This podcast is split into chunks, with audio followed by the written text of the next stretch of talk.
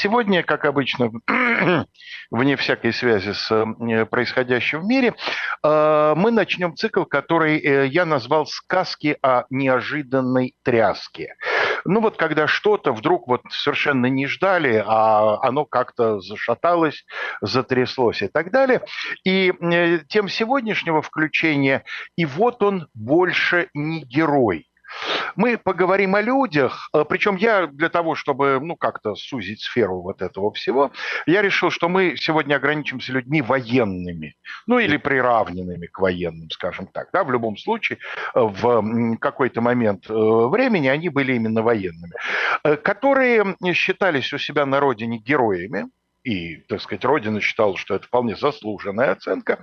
А потом вдруг выяснилось, что они что-то не то сделали, и они стали совсем не героями. Причем не просто вот, а э, я э, отобрал именно тех людей, чьи имена превратились ну, в символ предательства вот э, буквально стали именами нарицательными, да, и, по крайней мере, там еще пара поколений после них, употребляя это имя, употребляла его именно в таком значении. Вот этот человек, значит, э, предатель, презренный, там, и так далее, и так далее, и так далее. И начнем мы с человека, который уже упоминался две недели назад – в связи с делом Сократа, если вы помните, я говорил о том, что одним из обвинений против Сократа было то, что некоторые его ученики вот стали недостойными людьми. Какой же ты философ, какой же ты учитель, если ты учил, учил, учил, учил, а вон какая, значит, нехорошая редиска выросла. А, это Алкивиад. Мы в ответе за тех, кого научили. Конечно. Ну, мы, мы действительно в каком-то смысле в ответе за тех, кого научили, но если говорить серьезно, я бы не стал эту ответственность абсолютизировать, потому что человек сложное существо. И э, бывает так, что вот вкладываешь, вкладываешь, вкладываешь, а оно на поверку там как-то таким причудливым способом переработалось, что на выходе получилось совершенно другое органическое соединение. А бывает, кстати говоря, и наоборот. И у меня в моей практике э, есть несколько случаев, когда я совершенно не ожидал через там достаточно много лет после э, того, как с этим учеником расстанешься, получить какие-то там теплые благодарственные слова, думаешь, господи, а я как-то, в общем, и не обращал особенного внимания. Ну, работал, работал, как, как со всеми, что называется. Ну, ладно, это э, лирика все. Так вот, Алкивиад человек, чье имя в Афинах э, на определенном этапе произносили, ну, если не с придыханием, то, по крайней мере, с определенным благоговением. Дело в том, что, напомню, э, это э, пятый век до нашей эры. Афины оказались втянуты, ну, что значит оказались? Втянулись сами, вполне, так сказать, жизнерадостно, в так называемую Пелопонесскую войну войну очень долгую. Мы когда-нибудь, я думаю, сделаем э, отдельный разговор о долгих войнах, и вот тогда, скорее всего, среди этих долгих войн будет и Пелопонесская, которая тянулась... Там ведь еще и в некотором смысле с братским народом. Э, безусловно, с братским народом, хотя я бы не стал преувеличивать степень этой братскости, потому что это сегодня мы говорим древняя Греция, объединяя, соответственно, а они там себя очень разными чувствовали. Но неважно, действительно, братским, говорившим на одном языке, имевшим там общие корни и так далее, и так далее.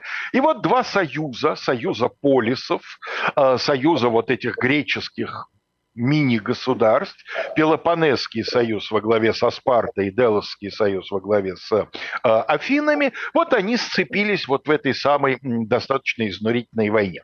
И вот когда для Афинского союза все было не очень хорошо, Алкивиад в какой-то момент стал одним из полководцев Афинской армии, и даже не столько армии, он как-то в основном действовал на море.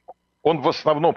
Дело в том, что для, э, Афины были э, заметно сильнее э, Спарты и ее союзников именно по военно-морской части, поэтому на это они естественным образом упирали. И вот У него звание Алкиве... какое было? Адмирал? Нет, он был стратег. Да, не, не, не был еще адмирал. Он был стратег, да. Так вот, э, значит, он одержал несколько впечатляющих побед, и стало возникать ощущение, что военное счастье, которое до этого так, достаточно уверенно было на э, стороне Спартанского союза, постепенно перемещается к Афинскому союзу.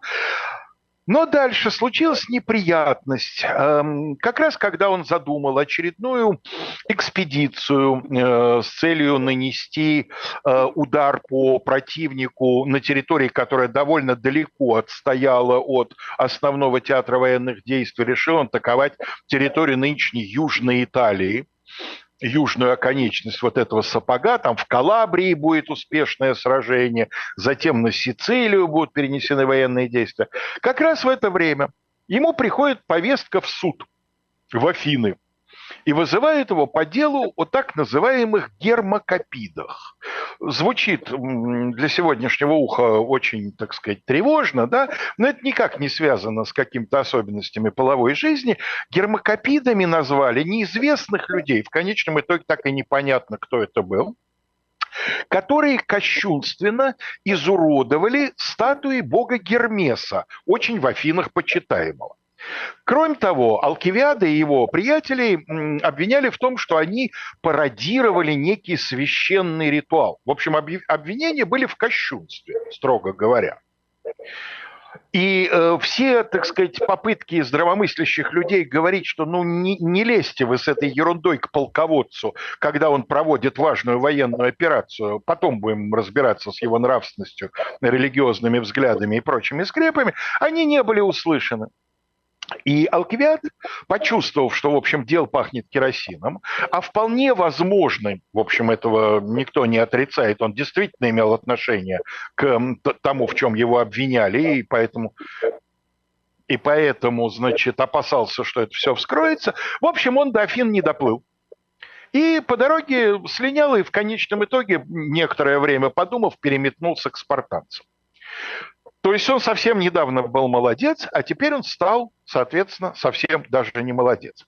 А после того, как он спартанцам подсказал несколько э, удачных стратегических решений и, в общем, видимо, там передал какие-то сведения, которые не должны были по замыслу афинян к ним попасть, да, он стал уже совсем не молодец.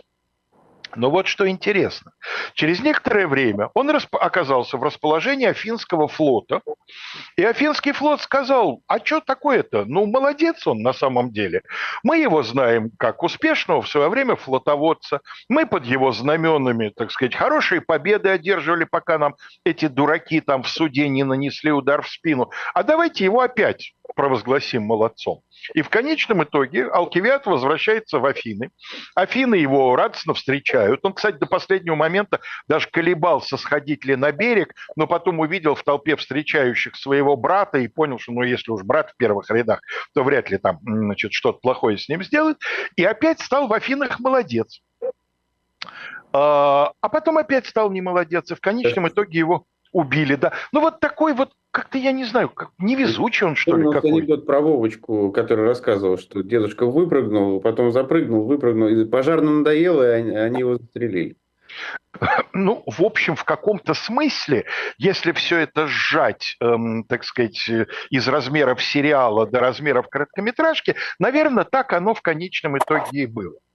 Эм, если сегодня с высоты прошедших почти двух с половиной тысяч лет на эту ситуацию смотреть, похоже, афинянам надоело то, что он, он, конечно, молодец временами, но вот это вот временами да, временами нет, это как-то очень утомительно. Ненадежный он какой-то. Давайте мы лучше его, значит, эм, убьем. Ну и убили, потому что, ну а что с ним еще делать с таким шуйстром? Перенесемся во времена более поздние. Большим молодцом был некто Бенедикт Арнольд, один из генералов армии Джорджа Вашингтона. Вот скажите, ребят, вам что-нибудь говорит эта э, фамилия? Бенедикт Арнольд. Мне нет. И я думаю, что многим нашим слушателям она тоже ничего не говорит, потому что для того, чтобы она что-то говорила, надо, в общем, интересоваться историей Соединенных Штатов.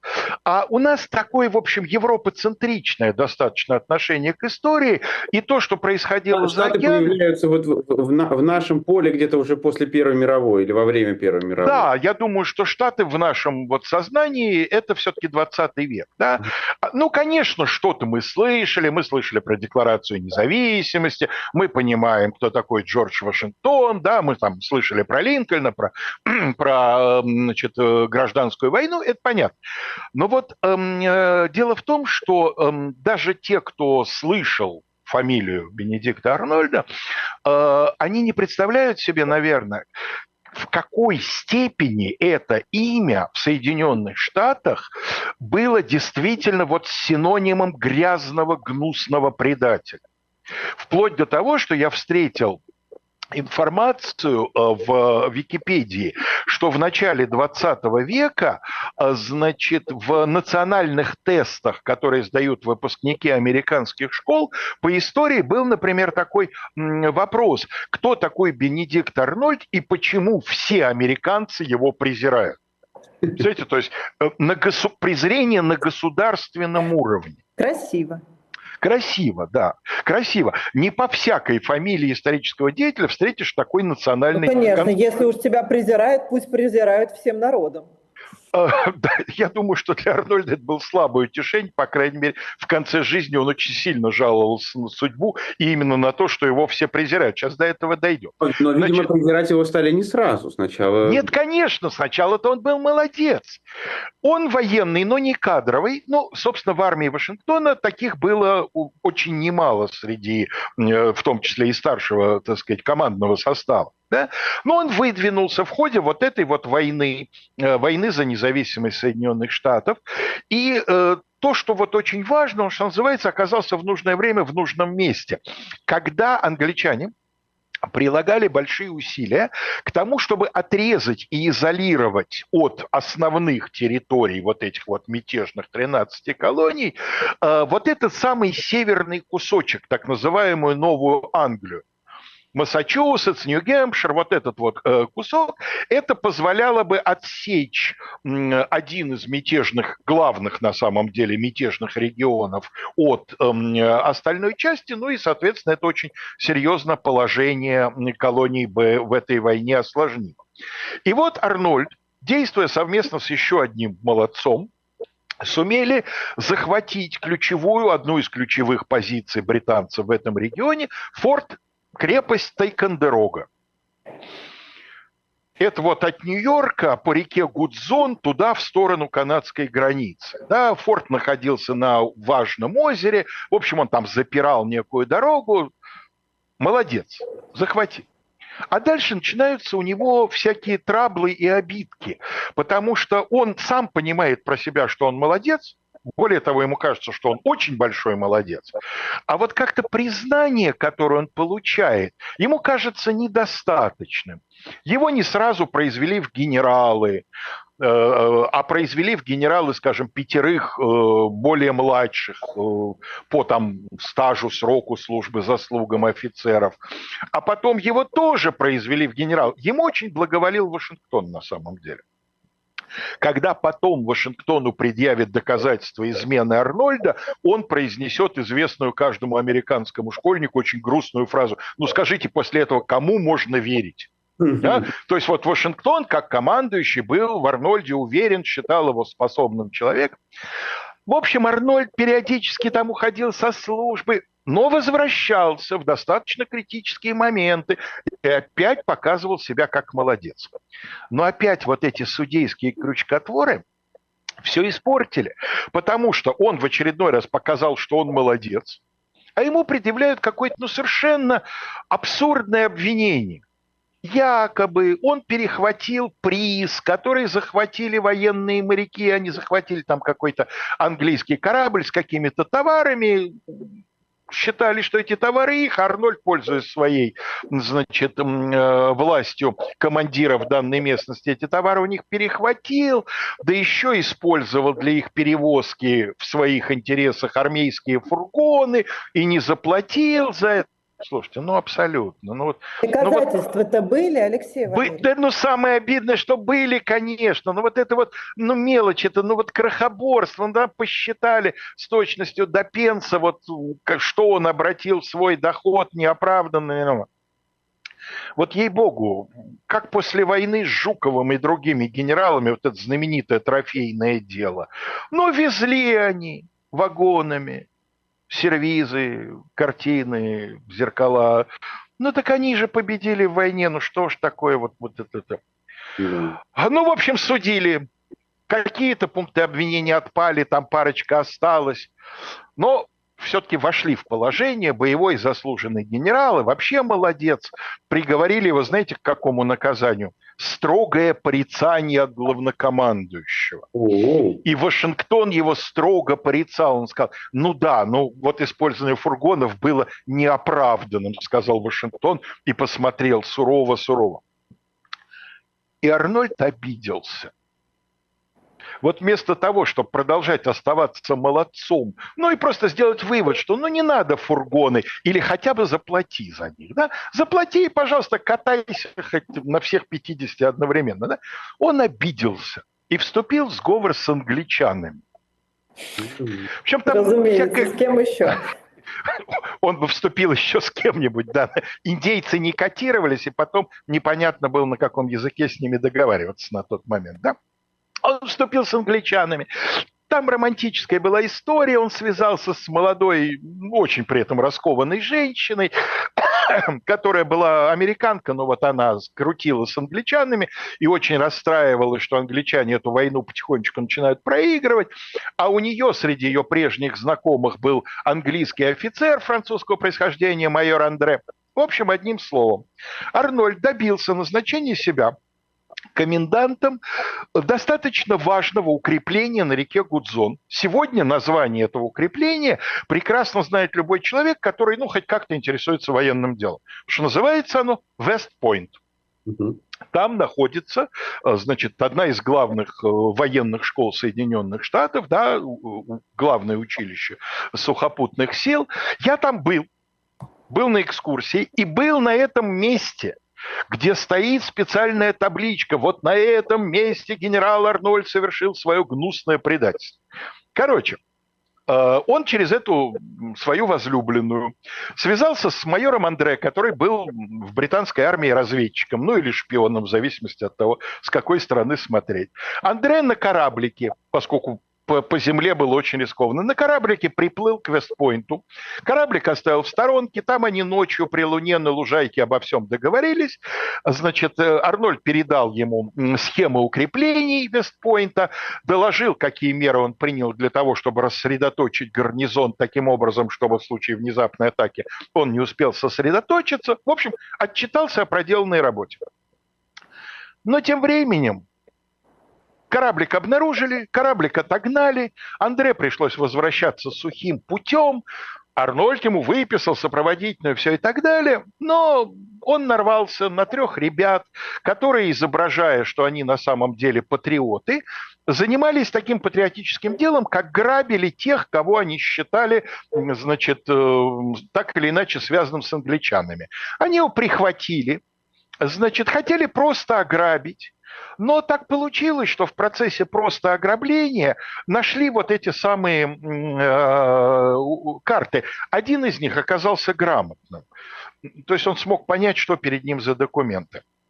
Ну и потом они взвесили все и решили, что эм, э, так-то навару на нем немного, а вот если его сдать, э, значит, законным властям, то, глядишь, за это можно что-то получить больше, чем там его сюртучишка поношенный и сапоги не новые. Да?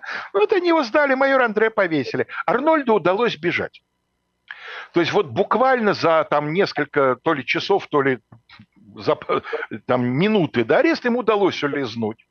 А сел он, естественно, в Англии. И вот именно там его и настигло в последние десятилетия его довольно долгой жизни, настигло вот это вот тоскливое состояние. Он на англичан работал, он английским агентом стал, да, он в их пользу пред. И в Англии его презирали. Вот презирали. Ну да, ты полезный был, но ты предатель. И вот он, он жене своей вот этой вот, значит, даме не, не обязательной, с, которой, на которой он в конце концов женился, вот он, значит, ей жаловался, что ж такое, мне, будьте здоровы, мне не дают умереть как солдату уже наполеоновские войны шли, уже Англия в них активно начала участвовать не только на море, но и на суше. Он просился... Не в только в Европе, но и в Америке. Да, но он просился в действующую армию, пожалуйста, дайте мне умереть как солдат. Не, сказали, не нужен ты нам, да. Ну и что, что ты бывший генерал? Ты же предатель. Ну да, в нашу пользу. Ну у вас же как у предателей. Угу. Это вы по вектору, а по модулю-то вы остаетесь все равно одним и тем же. И вот, хотя сегодня, насколько я знаю, э, его поступок уже не так однозначно некоторые американские историки оценивают и говорят, время было более сложное, чем просто черное и белое, да, многие, так сказать, в общем, не знали, как, какую позицию занять. Ну, понятно. Но, по крайней мере, большая часть посмертного времени Арнольда, с ним вопросов нет. Как и с э, генералом э, французской революции, генералом Пишегрю. Он из крестьян, что в годы революции неплохое социальное происхождение, лучше, чем из дворян. Но, тем не менее, сумел закончить еще при старом режиме военную школу Остаться в этой школе репетитором по математике была такая штатная должность. И в этом качестве у него будет заниматься через несколько лет еще один ученик этой военной школы, Наполеон Бонапарт. Они были прекрасно знакомы еще с Наполеоновых молодых, что называется, лет. Он выдвинулся в революционной армии Пешегрю, стал генералом, одержал несколько очень ценных побед но ему тоже казалось, что революция его недооценивает.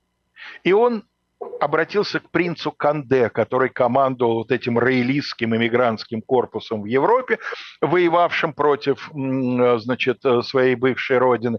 Все это вскрылось, его судили, приговорили, отправили в Каенну, там он бежал.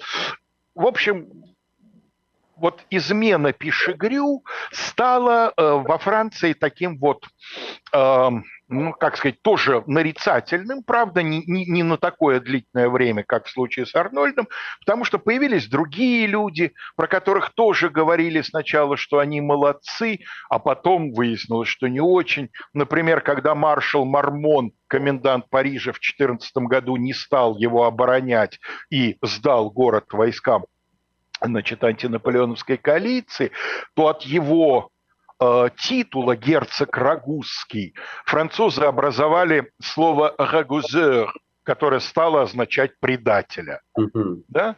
Потому что то, что Наполеон не молодец, французы довольно быстро передумали, решили, что он опять молодец.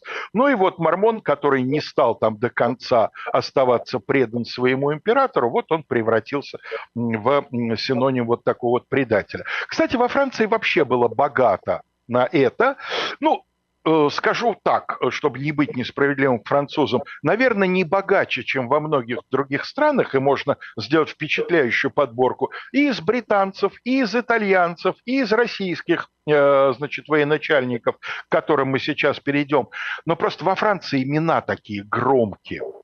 Вот, например, человек, кадровый офицер, прошедший, не торопясь, я бы даже сказал, медленно, все низовые ступеньки офицерской карьеры, командовал ротой, батальоном, полковником стал в 55 лет. Ну, прям скажем, карьера не блестящая. Неплохая, конечно, некоторые полковниками-то не становятся, собственно, большинство, да, но некоторые ведь и в 40 генералы. Вот он в 55 доскрепел до полковника, получил полк и уже потихонечку подумал, что надо вот этим полком пару лет покомандовать для приличия, да, и ближе туда к отставке, к выращиванию герани какой-нибудь. А тут хлобыси Первая мировая война. И в этой Первой мировой войне он как-то вот молодцом себя показал. В одной операции хорошо действовал, в другой операции хорошо действовал. В общем, к 16 году он командует уже целой армией, на том направлении, где немцы решили попытаться в очередной раз радикально быстро решить судьбу этой затянувшейся войны, нанеся один мощный концентрированный удар. Это получит потом название Верденская мясорубка. Ну, те, кто военной историей интересуется, уже, наверное, понимают, что я рассказываю о маршале Петене. И вот Петен командует этой армией, которая сдержала немцев. Он ей командовал только на начальной стадии Верденской операции, но, видимо, именно на ней все было решено. Да? Не получилось. Не получилось прорвать фронт. Немцы уперлись во французскую оборону. В результате получилась чудовищная мясорубка, продолжавшаяся с февраля по декабрь 16 года. Потерь миллион. Миллион. Из них убитыми больше 300 тысяч а линия фронта в конечном итоге немножко сдвинулась на запад, а потом к декабрю вернулся обратно на свои исходные позиции. И вот Петен молодец.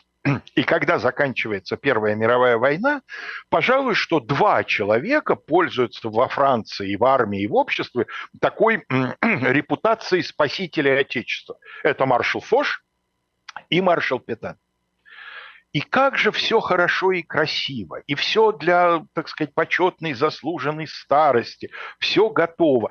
Петен, правда, бурчит, ему не нравится, вот ему не нравится то, что там левые во Франции как-то, он, он, он очень правый, он очень такой за скрепы, за католическую веру, за традиционные ценности при том, что ему уже очень много лет. Он по-прежнему активен. В 1939-м его назначат послом в Испанию. Там он подружится с Франко. Все хорошо. Но вот наказало его проведение долголетия. Он дожил до 40 года. Он дожил до блестящей, стремительной э, операции германской армии в мае-июне 40 -го года, в результате которого, результатом которого было военное поражение Франции. Францию разделили на две части.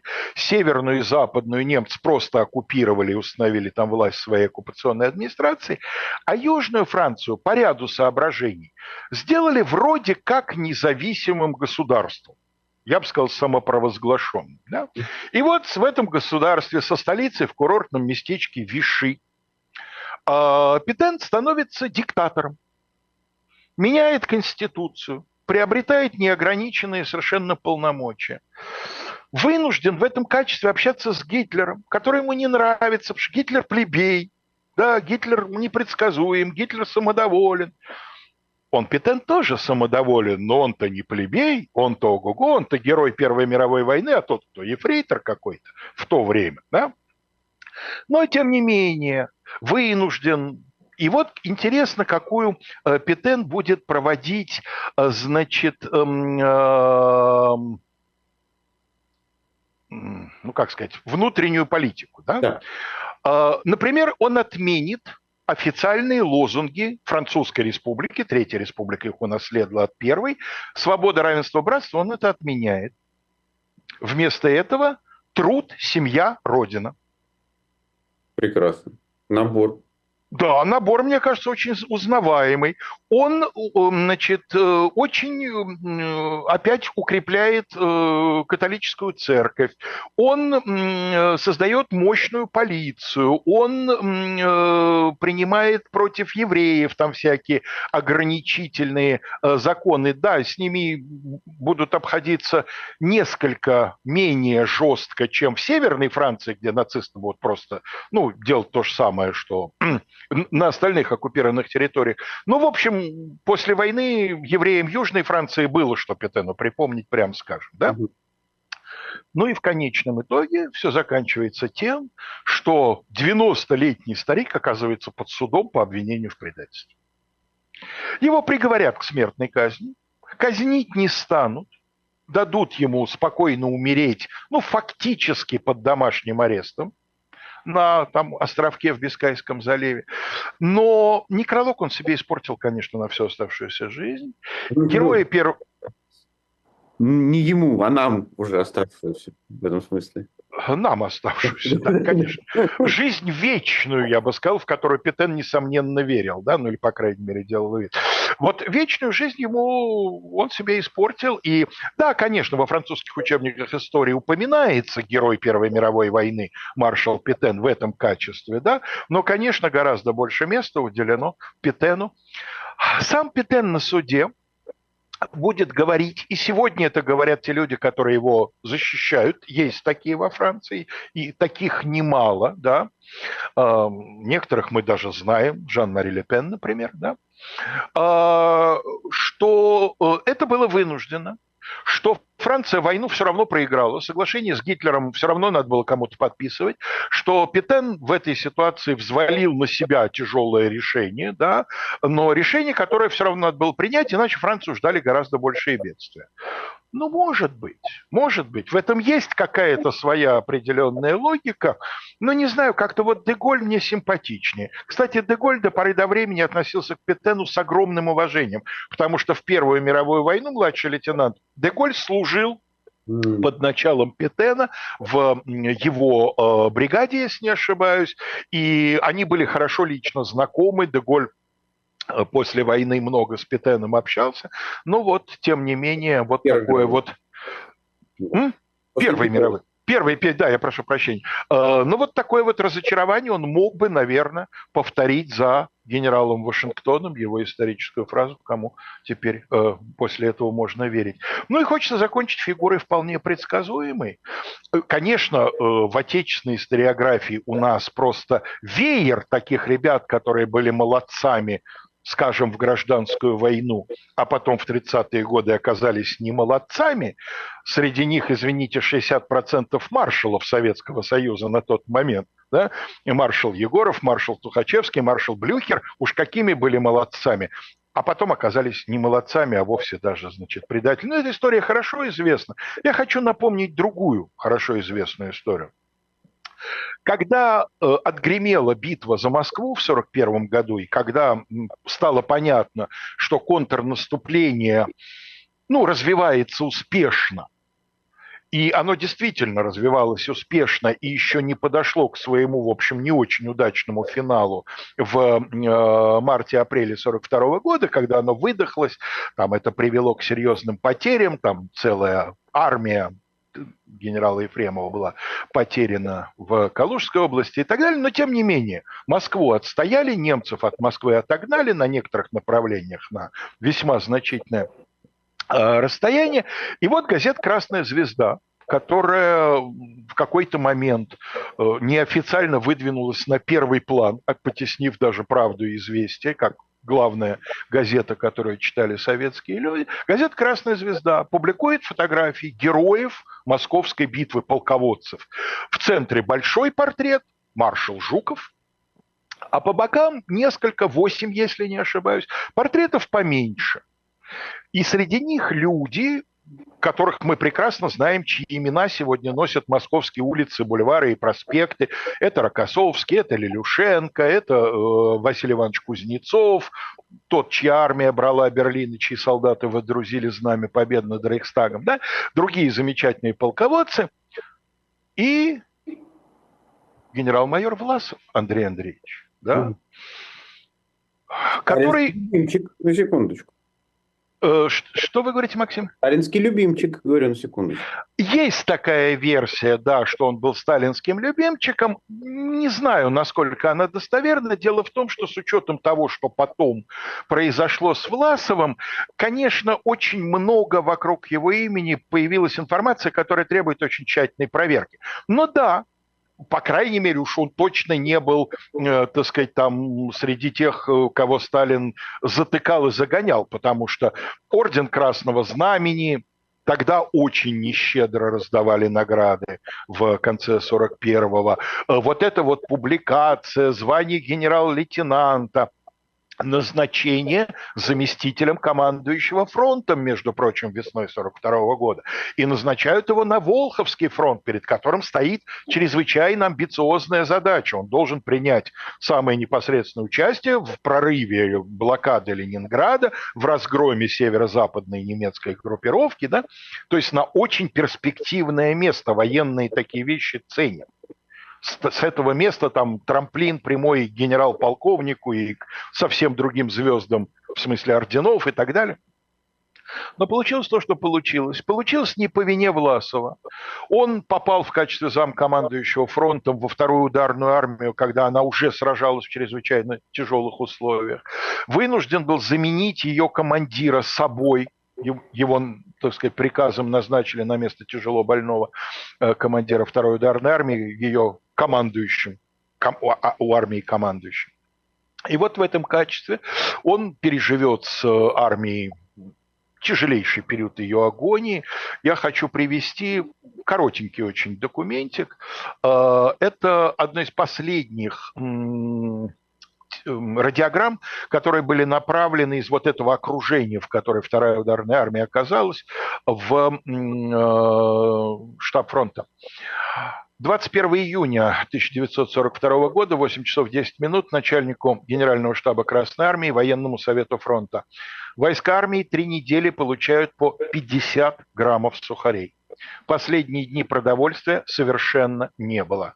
Доедаем последних лошадей. Люди до крайности истощены. Наблюдается групповая смертность от голода. Боеприпасов нет. Ну, о трагедии второй ударной армии сегодня много есть что прочитать. И э, претензия это к Власову сегодня у нас.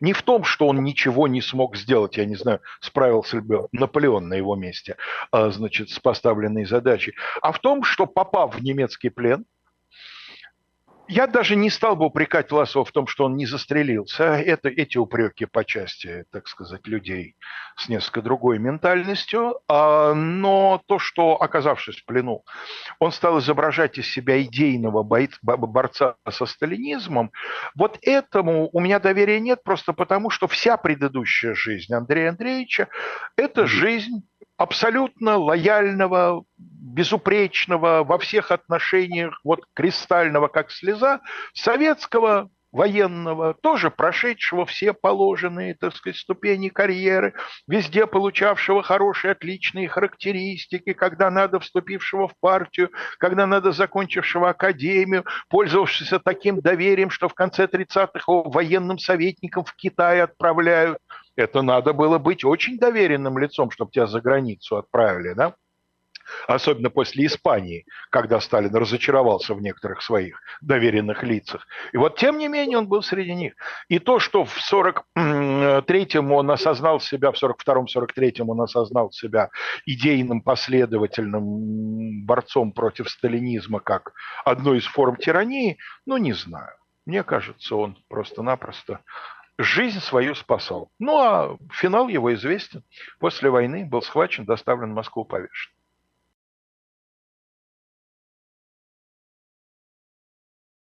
Вчера я анонсировал э, тему э, во глубине России, а потом мы, посовещавшись, решили ее отложить. Мы не убираем ее совсем, мы ее отложим, тем более, что она такая, э, что называется, вечная, никак с текущим моментом не связанная, поэтому э, можно и не торопиться. А взять другую тему. Э, и э, сегодня у нас с, вами будет разговор о э, кандидатах, кандидатах на выборах, таких, которых никто, в общем, э, либо вообще всерьез не рассматривал, у нас один такой кандидат сегодня будет, да, э, либо, скажем, ну, их рассматривали как обычных кандидатов, но никто особенно не предполагал, что они могут оказаться победителями, да, были какие-то гораздо более очевидные, гораздо более такие вот надежные кандидаты в победители. А вот случился, как говорится, нежданчик язык. И э, начать хочется не из глубокой древности, хотя и в глубокой древности есть примеры, потому что как только появились выборы, как только человечество начало кого-то избирать, ну, тут же пошли всякие так сказать, предвыборные, выборные и поствыборные э, ситуации. Поэтому, конечно, и э, в древних Афинах, и в древней Спарте, и в древнем Риме случались такие истории. Но я решил сразу взять поближе к нашим временам. Середина XIX века, а если быть более точным, э, 1848 год, Франция – произошла революция. В 1948 году революции, как мы знаем, в значительной части Европы происходили. Да, в да год был такой урожайный урожайный год, да, в учебниках зарубежной истории есть прям целая тема, обычно это параграф революции 48-49 года в Европе. И вот в том числе во Франции революция, которая в очередной уже теперь раз привела к падению монархии, к возникновению того, что во французской истории получит название Второй Республики.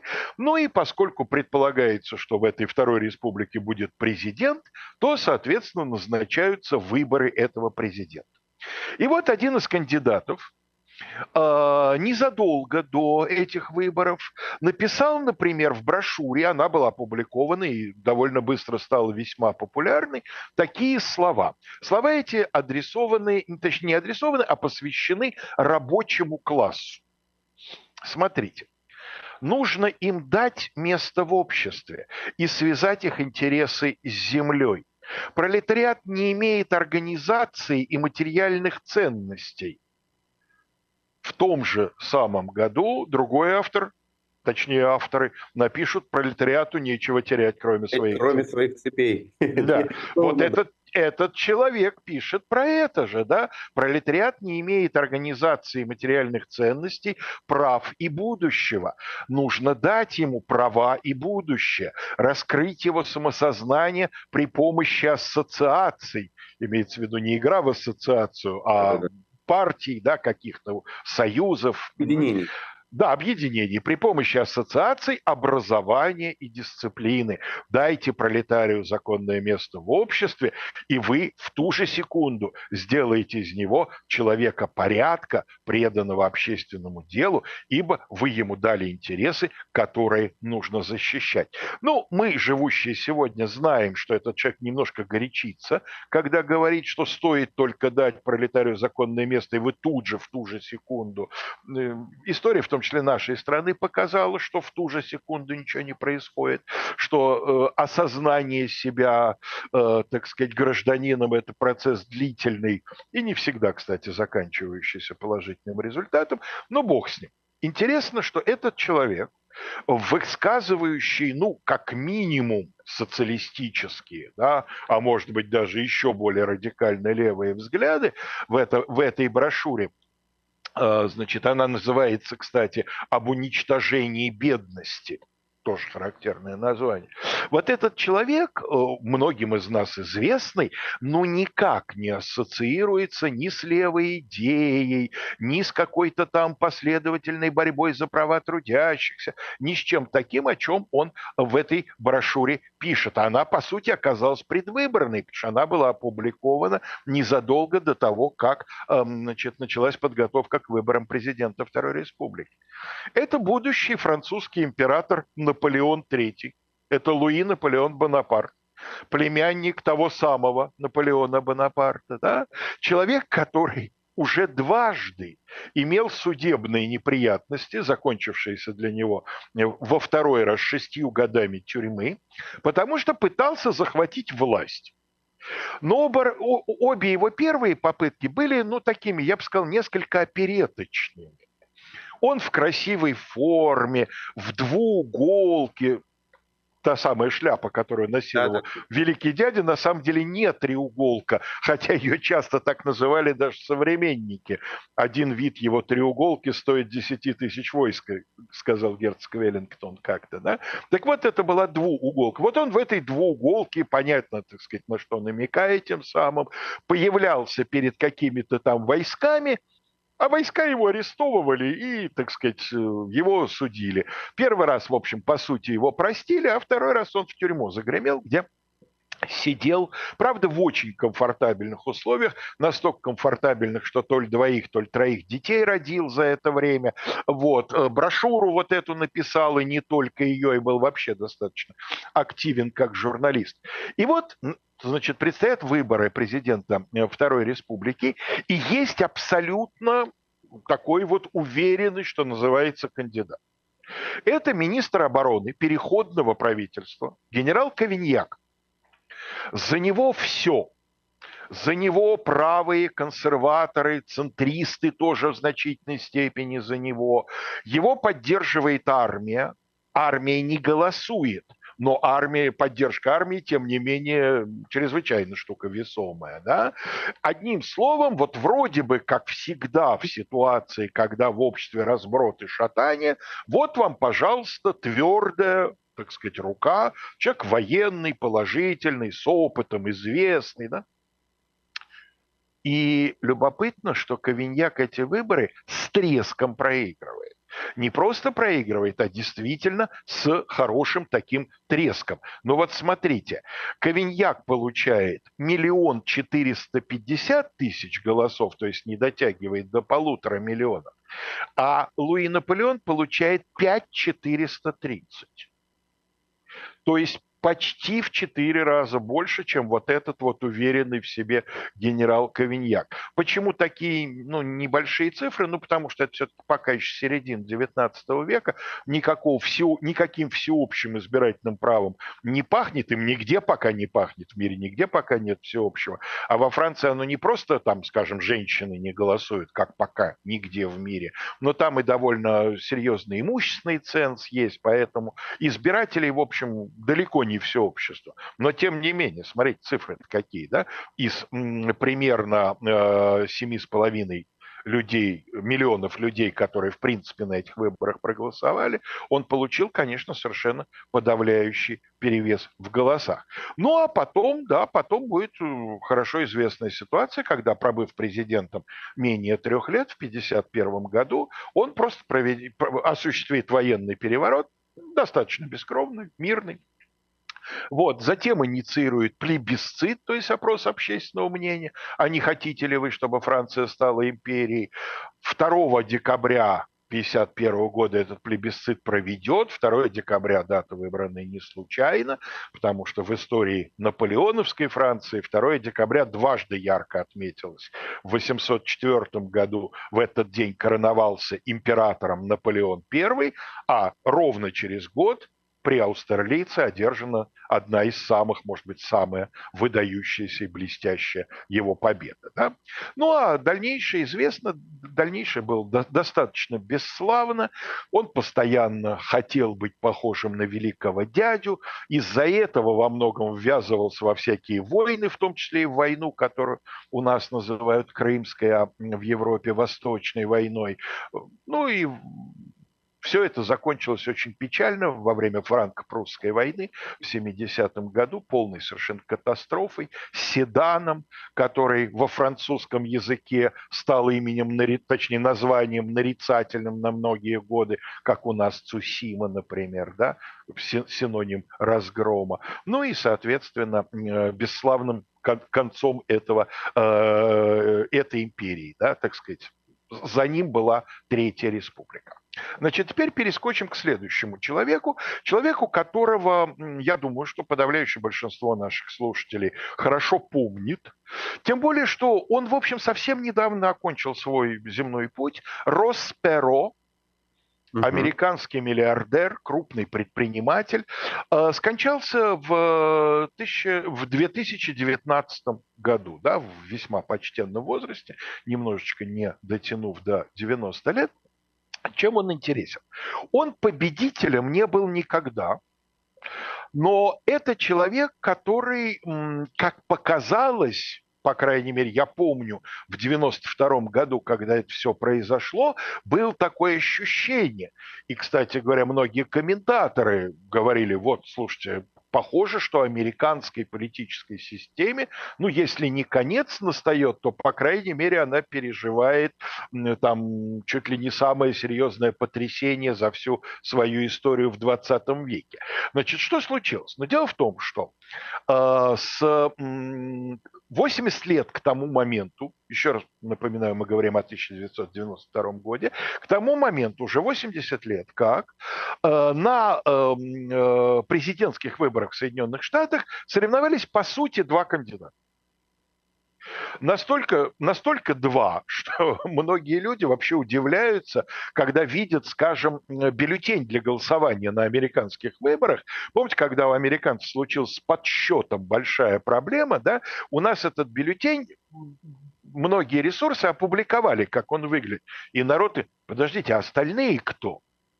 Когда выясняется, что там еще десяток кандидатов, аж, а, а что, есть еще кто-то, не республиканец, не демократ? Да, есть, конечно. Люди постарше помнят товарища Гесса Холла, э, генерального секретаря Компартии США, его заместителя товарища Анджело Дэвис, которые выдвигались регулярно, как на работу на все президентские выборы, есть.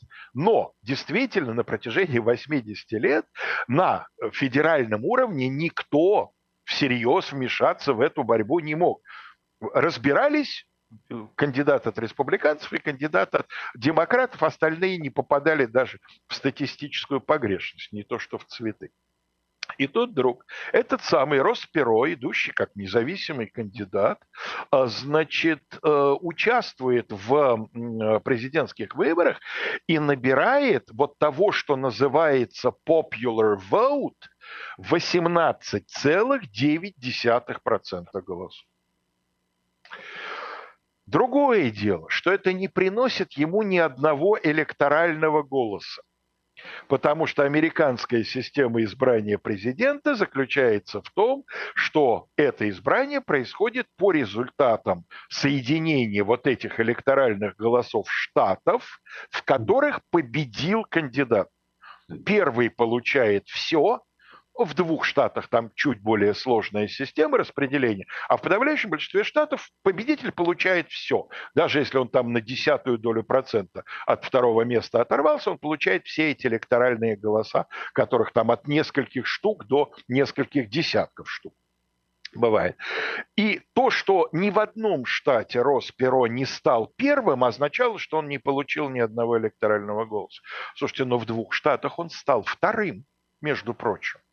Да, то есть э, уж вмешался, так вмешался в эти выборы. Кстати говоря, до сих пор, ну сейчас уже не столько политологи, сколько историки, э, спорят о том, как это повлияло на, э, собственно, распределение голосов э, между старшим Бушем и Биллом Клинтоном, что 92 год это э, Билл Клинтон становится президентом. И кто-то говорит, да нет, да никак это особенно не повлияло, ничего там. А э, они говорят, те, кто вот пришел голосовать за Перо, если бы Перо не было, то они бы вообще, скорее всего, на выборы не пришли, поэтому это как-то... Но вот есть те, кто тоже со своими аргументами достаточно убедительно и обоснованно говорят, нет, вот если бы не он, то Клинтон, скорее всего, э, Буша папу бы не одолел. Ну, так сказать, понятно. Перейдем к более веселым э, ситуациям. Перо-то что? Перо – это, так сказать, нормальный такой обыч, обычный процесс. Просто неожиданно было очень. А вот э, знаете ли вы о существовании в Африке такой страны Гамбия? Не, за, не Замбия, не Намибия, да, Гамбия. Да. Эм, знаете, конечно, я на самом деле, э, в общем-то, прикалываюсь, но вот сказать, что до сегодняшнего дня я про Гамбию много знал, таки нет – это страна, которая, в общем, редко попадает в такие вот, что называется, общемировые новости. И знал-то я про нее только потому, что в 85 году, поступая в институт, я сдавал экзамен по географии. И третий вопрос вступительного экзамена. Нужно было показать на карте мира страну, которая назовет комиссия. И все прекрасно знали, что комиссия, зараза, назовет, скорее всего, страну из Африки. И это понятно почему. Во-первых, их там до черта. Во-вторых, они постоянно меняют названия. Еще вчера были острова Зеленого мыса, сегодня глядишь, проснулся, оно уже Кабо-Верде, да, а, а всякие там Конго вообще творят черт знает что, сливаются, разделяются, название туда, название сюда. Вот, поэтому Африку мы учили просто вот, ну, как, как отче наш. Поэтому где Гамбия?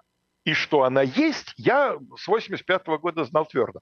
А больше ничего, потому что никакие подробности комиссия про нее там не спрашивала, просто покажи и все. Вот. Мне досталось Малави, кстати говоря. Mm. Так что с, Афри- с Африкой действительно э, народная молва нас не обманула. Так вот, в этой самой Гамбии, очень бедной стране, бедной природными ресурсами, небольшая территория, это Западная Африка, чуть ли не самая западная оконечность Африки. Очень э, красивыми пляжами, между прочим. Да, говорят, вот я прочитал в статье про Гамбию, что они как раз сейчас пытаются делать ставку на развитие туризма. Бог им в помощь, туризм прекрасное дело, да. Она такая, она вдоль реки она узким таким клином вдается вглубь э, африканского континента, а вообще она практически анклав. Вот за исключением этих пляжей, которые вы упомянули на Атлантическом океане, все, вся остальная ее сухопутная граница, она с Сенегалом. Да, Сенегал же, да, прям рядом. Сенегал ее со всех сторон, он ее, так сказать, обнимает, об, объемлет. Ну, естественно, на политику тоже оказывает определенное влияние, будучи страной гораздо более во, во всех отношениях мощной. Но, тем не менее, кое-какая политическая жизнь в этой Гамбии, естественно, происходила и происходит. И вот, значит, э, на протяжении 22 лет, то есть с конца еще предыдущего тысячелетия, а, страной управляет некий Яйя Джамме.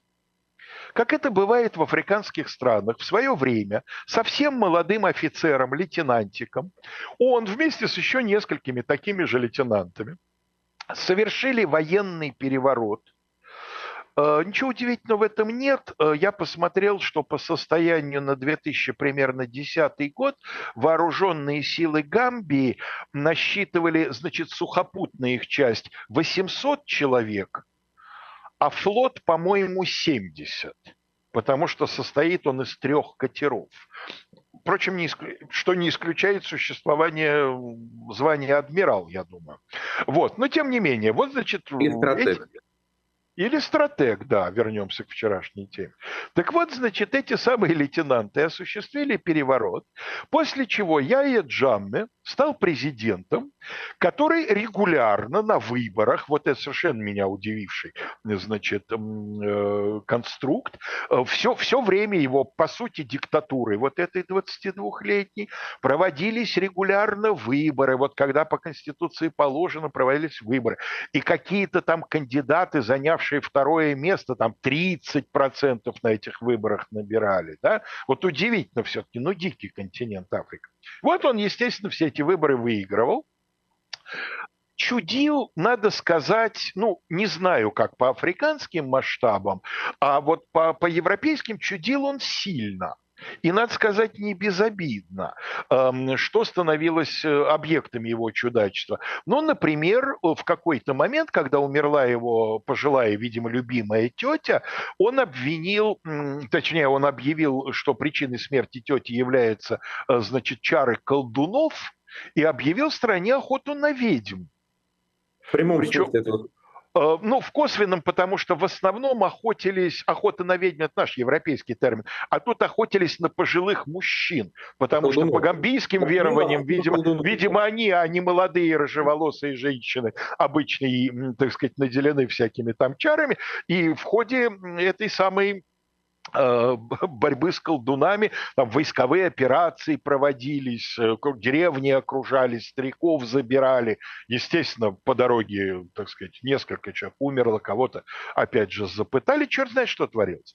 Периодически он обращался к нации, отвечая на незаданный вопрос, кто во всем виноват. И один из вариантов ответа, например, был такой, что во всем виноваты гомосексуалы с которыми тоже, естественно, велась борьба. Вот. Да, да. Вот. Ну, в общем, э, а в какой-то момент, например, когда одной из самых актуальных проблем для Африки в целом и для Гамбии в частности был СПИД, он, например, объявил, что открыл лекарство от СПИДа. и одновременно от астмы. Я не очень понимаю, как эти вещи связаны, но вот какой-то настой настой трав. Я вспомнил, он... как, как Лукашенко рассказывал, что он от ковида знает, как лечиться, там, да, надо водочки выпить, там еще чего-то и прочее. Ну, да, был какой-то рецепт от него. И, дрань, и драником закусить. Э, слушайте, ну, выпить водочки от ковида, безусловно, помогает, и от многих других недугов от всего тоже. помогает. Хотя бы тем, что, ну, просто перестаешь думать э, о ковиде, да, выпив водочки-то, либо совсем мысли отключаются, если много выпить, вот, либо переключаются на что-нибудь более радужное. Но вообще, я вам хочу сказать, они все, вот эти самые бессменные демократически избранные президенты, они, конечно, похожи до степени неразличимости. Вот эта потребность быть для своего народа чем-то большим, чем наемный менеджер, приводит к тому, что они начинают у себя правительские способности обнаруживать, врачевать наложением рук. Да? Это неизбежно, рано или э, поздно происходит. Я думаю, что при виде нашего тоже, э, так сказать, немые начинают говорить, и паралитики оживляются. Просто еще не время об этом сказать в полный голос, но придет время. Мы к нему, по-моему, семимильными этими самыми шагами бежим. И вот подходят очередные, так сказать, выборы. А, конец 2016 года. И на этих выборах противостоит ему человек, ну, совершенно вот, ну, ну, ну, никаким, казалось бы, образом потягаться с таким могущественным э, политиком не может. Некто Адама Берру, Образованный человек в Лондоне закончил, э, получил высшее образование, при этом параллельно в процессе получения образования работал охранником в торговом центре. То есть никаких богатеньких родственников у него не было, он должен был на жизнь сам себе зарабатывать. И никогда никакой политикой он не занимался, а работал он девелопером в сфере недвижимости. Уж какая-никакая, но все-таки недвижимость в Гамбии тоже есть.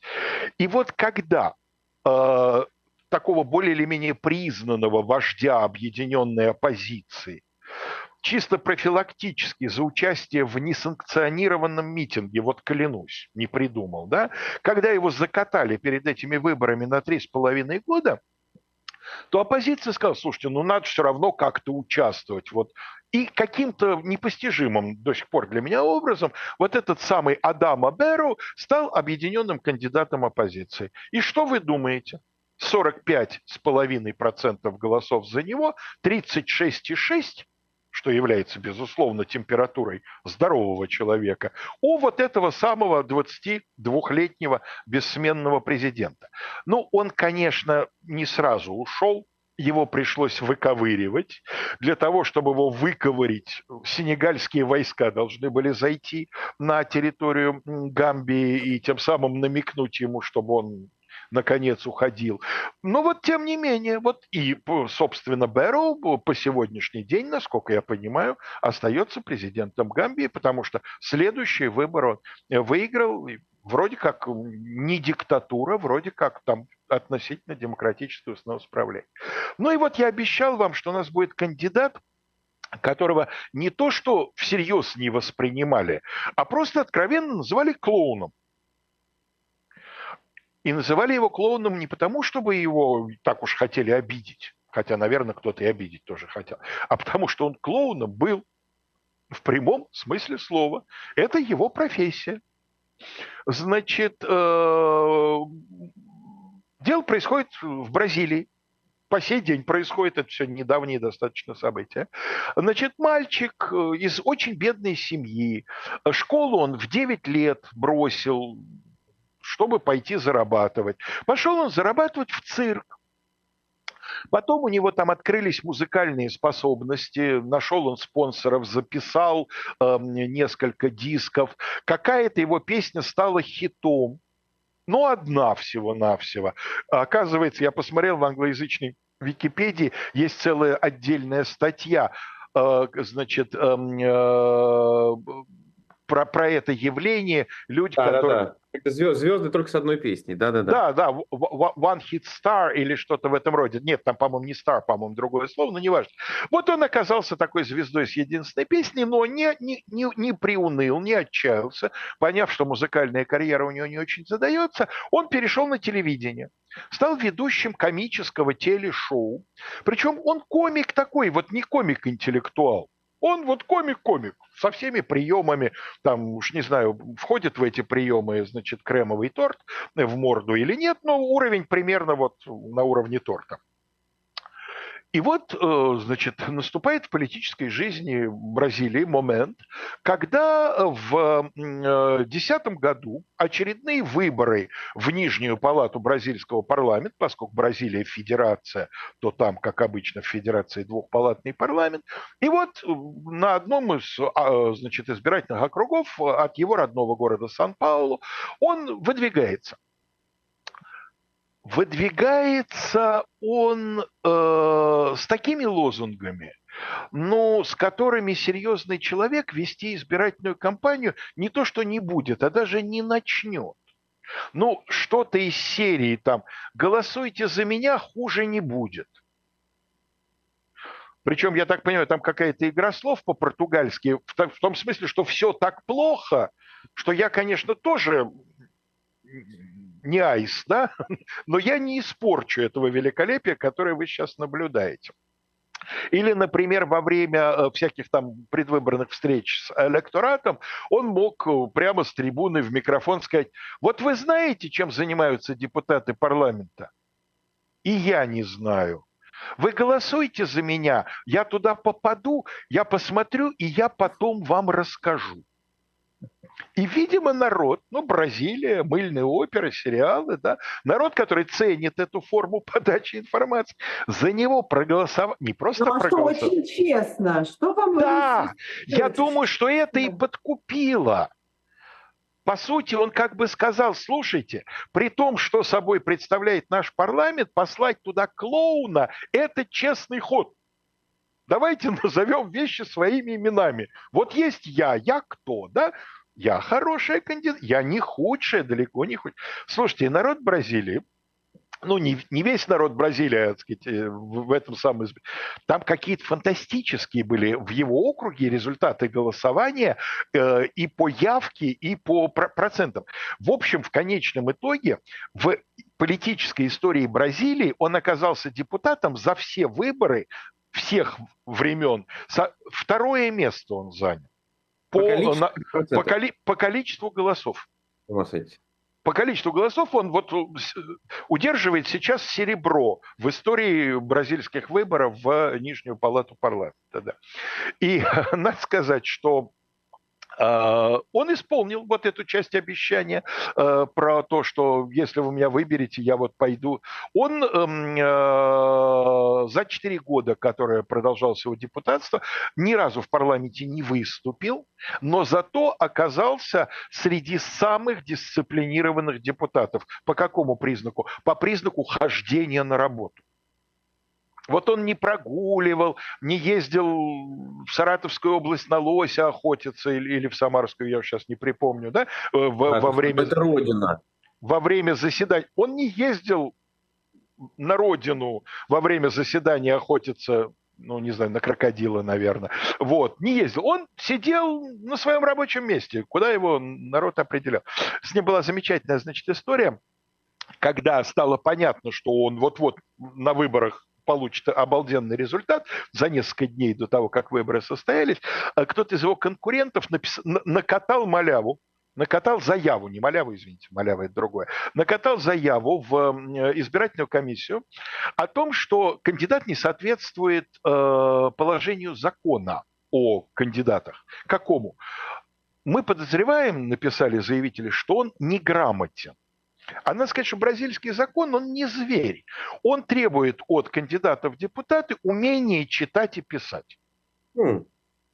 Можно писать с ошибками, можно читать не очень уверенно, но все-таки читать и писать, если ты законодатель, надо уметь. Было бы неплохо. Было бы неплохо. Нет, закон даже мягко настаивает, что совершенно обязательно. Значит, и ему на камеры дали прочитать какую-то, значит, э, бумажку вслух, а он не смог. Потом будет объявлено, что это то, что он очень волновался. Разумеется. И нет бы его тут же, родимого, бы снять с выборов, как сделали бы в любой цивилизованной стране. А избирательная комиссия сказала, ну ладно, давайте сейчас посмотрим, выберут, не выберут, но если выберут, он должен будет доказать, что умеет читать и писать. И он доказал потом, что умеет читать и писать, очень плохо, и то, и другое он умел делать. В тесте на грамотность, э, значит, на письменную грамотность, он сумел набрать только 30%, выполнить этот текст на 30%.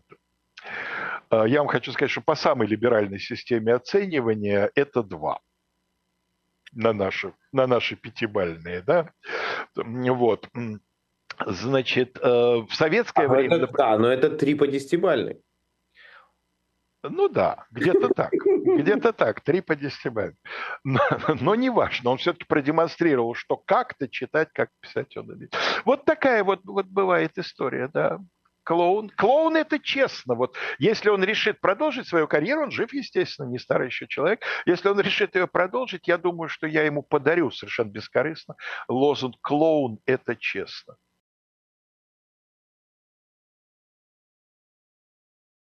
Дорогие друзья, сегодня мы поговорим с вами о милых и забавных зверюшках, э, как, собственно, вчера и обещали. Ребят, вот э, я поставил перед собой задачу, когда начал думать над содержанием сегодняшнего включения, я поставил такую задачу. Я, отбирая список, специально не буду пользоваться интернетом. Потом, когда я этот список отобрал, то для подготовки материала я, естественно, интернетом пользовался. Вот. А вот э, сам список, он из головы. То есть зачем это сделано? Для того, чтобы это были действительно случаи известные. Э, один случай, э, про который я там знал в связи с кое-какими, э, так сказать, своими прежними, значит, разысканиями, он, наверное, не, не широко известен. А вот все остальные девять из десяти. Я за это ручаюсь. Это действительно э, вот то, что называется, ну, если не со школьной скамьи, то, то около нее э, известно. Вот э, как вы думаете, понакидайте мне животных, за которыми следила э, как минимум значительная часть какого-то народа, ну, а как максимум в наши дни уже прям вот человечество следило с тревогой, с надеждой, там, с радостью. Осьминог Паулис. Конечно, отлично, Ира 1-0. Так, еще что? Кот Дорофей. Нет, не попал, не вошел. Еще... Я вспомнил всю эту эпопею с котом Дорофеем. А, да. Ну, слушайте, цел, целый корабль был животных, за которыми следил... Вы имеете в виду Ноев ковчег, что ли? Я имею в виду фильм «День...» э, и фильм «Фильм День, вы... День... Да, да, да, да, да. Мои, мои любимые чернопопики, конечно. Да. Медведь Летун, помните? Да, да, да, да. Волк Хлопотун, Заяц Зануда. Да, нет, ну, отлично, отлично. Говорить не о чем, действительно, это шедевр, на который мы можем ориентироваться, но который вряд ли мы сможем достичь когда-нибудь. Ну ладно, я понимаю, что это трудно вот так без подготовки, но Ир, отлично, да, конечно. Ну я выиграла уже, что уж. Вы выиграли, вы выиграли с, минима, с минимальным счетом, но вы выиграли, это, это правда. Я думаю, что, кстати говоря, если бы у нас была возможность спросить Пауля Царство ему небесное, он бы, наверное, победу вам бы тоже, сказать, заранее спрогнозировал. Наверное. Ну, Меня, честно говоря, просто с, э, с осьминогом Паулем э, как раз связаны в памяти моей история, которую рассказывал Антон Орех. Так. Как, как э, спортивные обозреватели, э, которые выпивали, решили завязать. И потом вдруг э, один другому звонит и говорит, Пауль умер. И все, стало понятно, что по этому поводу невозможно не развязать. Что мероприятие сорвалось, да, с завязыванием. Да. Ну, кстати говоря, Максим, Пауль-то вам вообще практически родной, потому что это же бельдовский проект на самом деле, так сказать. Это же э, газета Пильд э, первой да, начала да, его да. раскручивать, ну а потом уже весь остальной мир подтянулся. Но ну, начнем мы по хронологии все-таки из глубокой древности.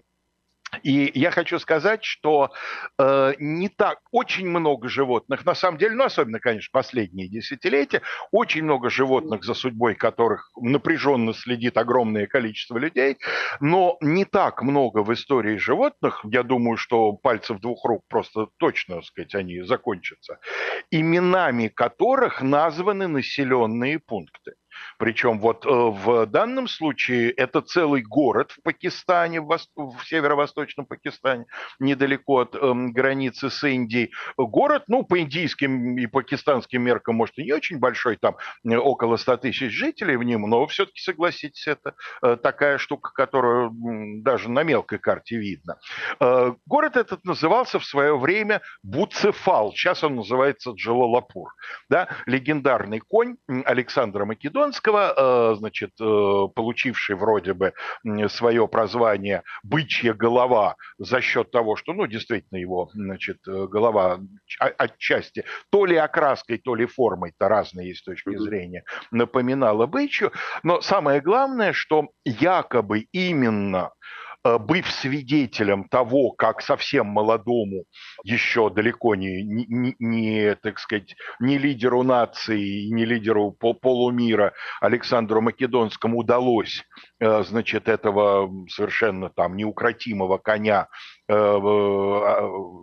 значит, привести к покорности за счет того, что вроде бы Александр понял, что Буцефала беспокоит его собственная тень, и нужно его соответствующим образом сориентировать по Солнцу. Вот якобы тогда по, по удачному завершению этого эксперимента э, македонский царь Филипп и произнес исторические слова, что «сын мой, ищи что-нибудь побольше, чем Македония, тебе здесь тесно». Ну и будучи сыном послушным, соответственно, значит, вот Александр двинулся завоевывать мир. А, кстати говоря, не только в Пакистане, эм, значит, есть э, географический пункт, который связан с Буцефалом, но, например, в Таджикистане есть озеро Искандеркуль, которое названо Искандер, да, Искандер Двурогий – это прозвище Александра, вот, названо в честь Александра, но вот предание абсолютно уверенно связывает э, смерть Буцефала именно с этим озером, якобы на его берегах, он там напился холодной воды, простудился, потом вроде бы выздоровел, но через несколько дней вдруг вот неожиданно для всех совершился самоубийство. Прыгнул со скалы в озеро, и Александр там даже оставил специальный отряд для того, чтобы они подождали. Может быть, Буцефал выйдет, и вот якобы каждый месяц в полнолуние белый конь появляется на поверхности. Вот, ну, красивая восточная легенда, замечательно. Такие легенды очень украшают нам жизнь. Значит, другая лошадь пожалуй, поболее известная в истории э, из древности, это, конечно, конь Калигулы. Mm. цитат. То есть сначала-то его звали Поросенок, но потом, когда Калигула решил, что коня надо продвигать, это к вопросу о кандидатах, да, вот вы говорили. Вот, э, всякие бывали кандидаты в истории, в том числе и такие. И когда Калигула решил, что коня надо двигать в политику, потому что там нужны верные ну, не скажу люди, но живые существа, да, а, значит, он его переименовал в Быстроногого, что звучало, сами понимаете, гораздо, значит, э, эффективнее. Калигула не торопился, ну, то есть он действовал быстро, но, но последовательно. Коня сделали сначала гражданином Рима, потому что без этого невозможно были другие действия. Ну, это строго в рамках закона. Закон, абсолютно, и процедуры. Это как с Богдановым, надо сначала подписи собрать, да, чтобы чтобы привести эм, существо, значит, в политику, нужно выполнить там определенные процедуры.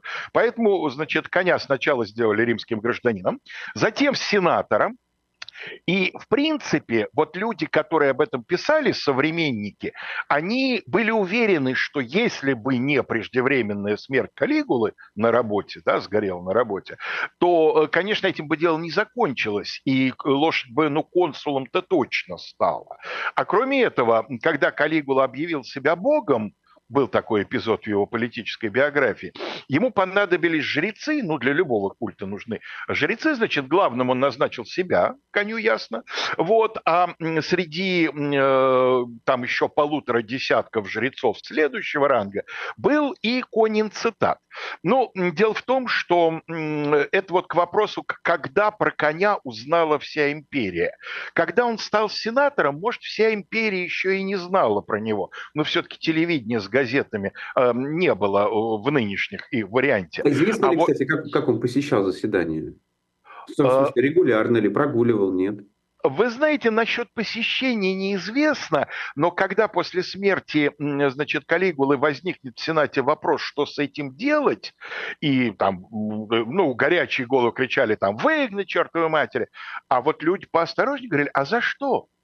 За время своего пребывания в Сенате он ничего плохого городу Риму не сделал. И там пришлось довольно сложную процедуру задействовать. Там ему сократили содержание, э, коню я имею в виду, и когда выяснилось, что оставшийся... Сенат, извините сенатору коню инцитату сократили содержание, и когда выяснилось, что это содержание теперь не соответствует имущественному цензу, Ах обязательному ты. в полном соответствии с законом и процедурой, его из состава Сената вывели.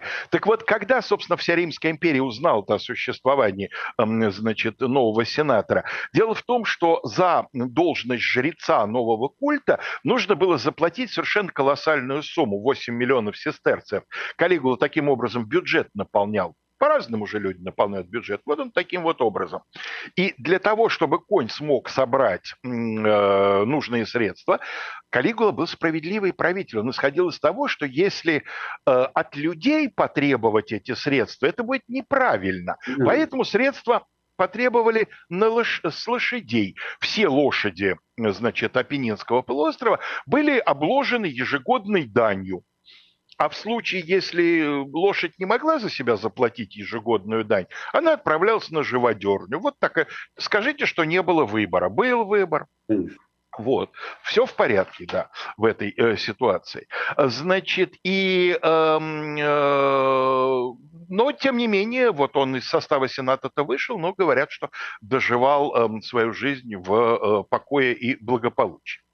Вот эпизод, который, наверное, наименее известен у всех, о которых я буду говорить, это слон, подаренный, э, значит, видимо, персидским шахом царю Ивану Грозному. Мы гораздо лучше знаем про других слонов, более поздних. Там Анне Иоанновне дарили слонов, Елизавете Петровне целый слоновник прислали, 14, по-моему, животных, потому что там матримониальные были виды на нее. И вот таким образом восточный владыка хотел заинтересовать ее и склонить, значит, к брачному союзу. Там эти слоны безобразничали. Помните, в какой-то из передач, мы о животных уже говорили, я рассказывал, как три самца слона, значит, э, там им долго их не допускали к общению с противоположным полом, Слоновщик, кстати, предупреждал, что это плохо закончится, но его не послушали. Правильно, Три... слоновщик, да? Слоновщик – это слово старое того времени, как сейчас правильно, я не знаю. Наверное, не, не, не слонюх. А как место, где живут слоны? Это слонюшник? Слоновник. А. Слоновник и слоновщик. Слонюшник, Максим, какой Но слонюшник? Ну, кстати говоря, Слонюшня, Ир, согласитесь, слово прекрасное, да. То почему нет слонюшки? Слово. Нет, мне очень нравится. Особенно, если это ездовые слоны, прости. Так вот, слоновщик предупреждал, что дело плохо закончится. Это, кстати, тот слоновщик, помните, я цитировал фразу, это одна из вообще самых моих любимых. Он перс природный, но остался жить в Петербурге и похоронен, по-моему, в Петербурге. Так вот, этот человек э, оставил в истории э, свою запись в конторской книге, э, которая являлась рекламацией на поставляемые для слонов спиртные напитки. Слону полагалось 60 ведер водки в год ведро в данном случае мера объем 12 литров. Да. Так вот, эм, э, запись, которая сохранилась, я помню наизусть. К удовольствию слона водка неудобна, понеже явилась с пригорью и не сладка. В общем, слоны, то ли не допив, то ли наоборот, разобрали часть, э, значит, ограждения слоновника. Кстати, знаете, где слонов держали в Петербурге? Петербург же еще только строился, да, он даже приблизительно, так сказать, своих э, полноценных размеров не достиг. Там, где сейчас Манежная площадь. Угу. Вот когда-то, когда-то там в незапамятные времена, она, кстати, и называлась слоновой. Так вот, три слона, значит, э, разобрали ограду, вырвались на волю, двоих довольно быстро повязали. А вот третий слон, самый шустрый, видимо, каким-то образом убрел на Ваську, на Васильевский остров, который тоже еще далеко не был в тот момент застроен, и отметился тем, что разоб... раскатал по бревнышку Чухонскую деревню.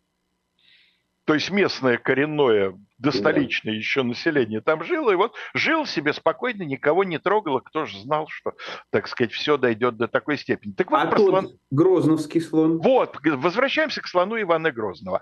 Он был ему подарен, и слон, вот к вопросу о внимании людей, слон пал жертвой интриг.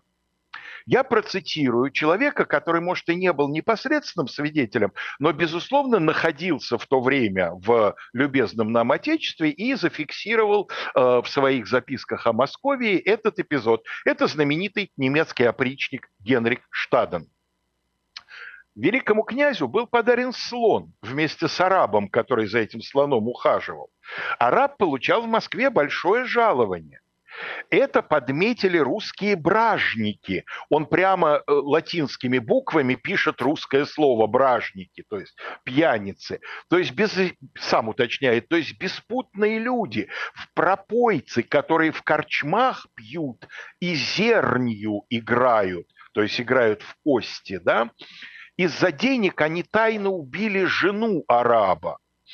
Вот смотрите, начинается с того, что слон был подарен вместе с арабом, а где араб взял жену, то ли вместе с арабом и женой араба, то ли он ее на месте нашел. В общем, у тайно убили жену. Вот этот араб был оклеветан и оговорен русскими вместе со своим слоном, что будто бы чума, о которой в Москве и не думали, произошла от него и его слона. Тогда арабы его слона сослали в опалу в посад Городецкий. Ну, большинство историков сегодня полагает, что это Бежецк Тверской области. Араб умер там, и великий князь послал дворянина с наказом умертвить слона при помощи окрестных крестьян. Слон стоял обычно в сарае, кругом сарая был тын, то есть а, ограда. Неподалеку от него схоронили араба. Тогда слон проломил тын и улегся на могиле. Мы сегодня о, о верности животных еще в одном эпизоде поговорим. Там его и добили, выбили у него клыки и доставили великому князю в доказательство того, что слон действительно околел. Вот такая вот грустная история. Да уж. Ну а животной верности это вот уже это уже наша эпоха относительно, это уже 20 век, ровно сто лет назад, средства массовой информации уже получили определенное развитие, и начинается период, когда действительно нация следит за неким животным. И продолжаем тему животной верности. Я думаю, что многие уже догадались, что речь пойдет о знаменитом хатико – да, э, собаки порода, э, э, породы Акита Ину, который известно, что он родился на свет, точная дата рождения известна, 10 ноября 23 года, и фермер подарил щенка профессору Хидесабура Уэну подарил в благодарность. Дело в том, что профессор Хидесабура Уэна был очень крупным в Японии агрономом, он вообще считается э, таким вот родоначальником механизации японского сельского хозяйства, поэтому понятно, что у фермера были основания этому человеку быть благодарным. Он подарил этого щенка, соответственно, э, профессору, ему дали э, кличку Хатико, потому что профессор был заядлый собачник, и этот пес был в его жизни у него восьмым. И вот японская хати 8 и суффикс ко, который означает привязанность, зависимость. Да? То есть вот это вот э, такое символическое имя. Он подрос. Профессор ежедневно уезжал в город на работу. Э, пес его провожал до железнодорожной станции и знал, что в три часа дня профессор будет из университета возвращаться. Пес опять приходил на станцию. Он не ждал там весь день, да, он знал, к какому поезду надо хозяину. Алексей нельзя такой с утра рассказывать. Я сейчас плакать опять буду. Я знаете, сколько раз плакала? Каждый раз, когда смотрела Хатику, каждый раз плакала. Ир, ну что же делать? Работа такая, Ир. Рассказывайте, Алексей Валерьевич. Да, э, и вот, э, значит, прошло примерно полтора года, и в мае 25 года у профессора в университете случился инсульт, причем, ну, очень быстро он скончался, и э, в результате Хатико 21 мая 25 года впервые не дождался своего хозяина. Но ежедневно с тех пор он приходил на станцию, дожидался до позднего вечера, потом уходил домой на крыльцо дома профессорского, где он ночевал. Э, его пытались пристроить в разные дома, то есть с самого начала он был окружен человеческой заботой, но он все равно продолжал возвращаться на станцию. Ну и в результате от собаки отстали, стали только следить за тем, чтобы она была сыта, его кормили железнодорожники и соседи, значит, вот э, окрестные жители, торговцы – он, кстати говоря, когда э, умер, умер он известно от чего, он умер от рака в последней стадии. В его желудке нашли несколько палочек от якитори. Это традиционные японские маленькие куриные шашлычки на таких вот бамбуковых mm. палочках. Вот, палочки не очень длинные, но тем не менее, все-таки сантиметров, так сказать, 10 каждая есть. Но не они явились причиной смерти. То есть, видимо, кто-то из торговцев якитори ему отдал несколько штук, рассчитывая, видимо, что пес сам с ним снимет, значит, кури, куриные кусочки, а он то ли голодный был, проглотил вместе с палочками. Ну вот, и в 1932 году После того, как одна из крупнейших японских газет опубликовала о нем статью э, с заголовком «Преданный старый пес ожидает возвращения своего хозяина, умершего 7 лет назад», вся Япония буквально стала напряженно следить за э, жизнью этого пса, и станция, на которую он ежедневно приходил встречать своего мертвого хозяина, э, стала местом паломничества туристов, которые стали приезжать туда только с одной целью, для того, чтобы посмотреть смотреть на э, э, Хатико. Ему стоит памятник, причем памятник ему был поставлен еще при жизни, и он принимал участие в церемонии его открытия. Ого! Да.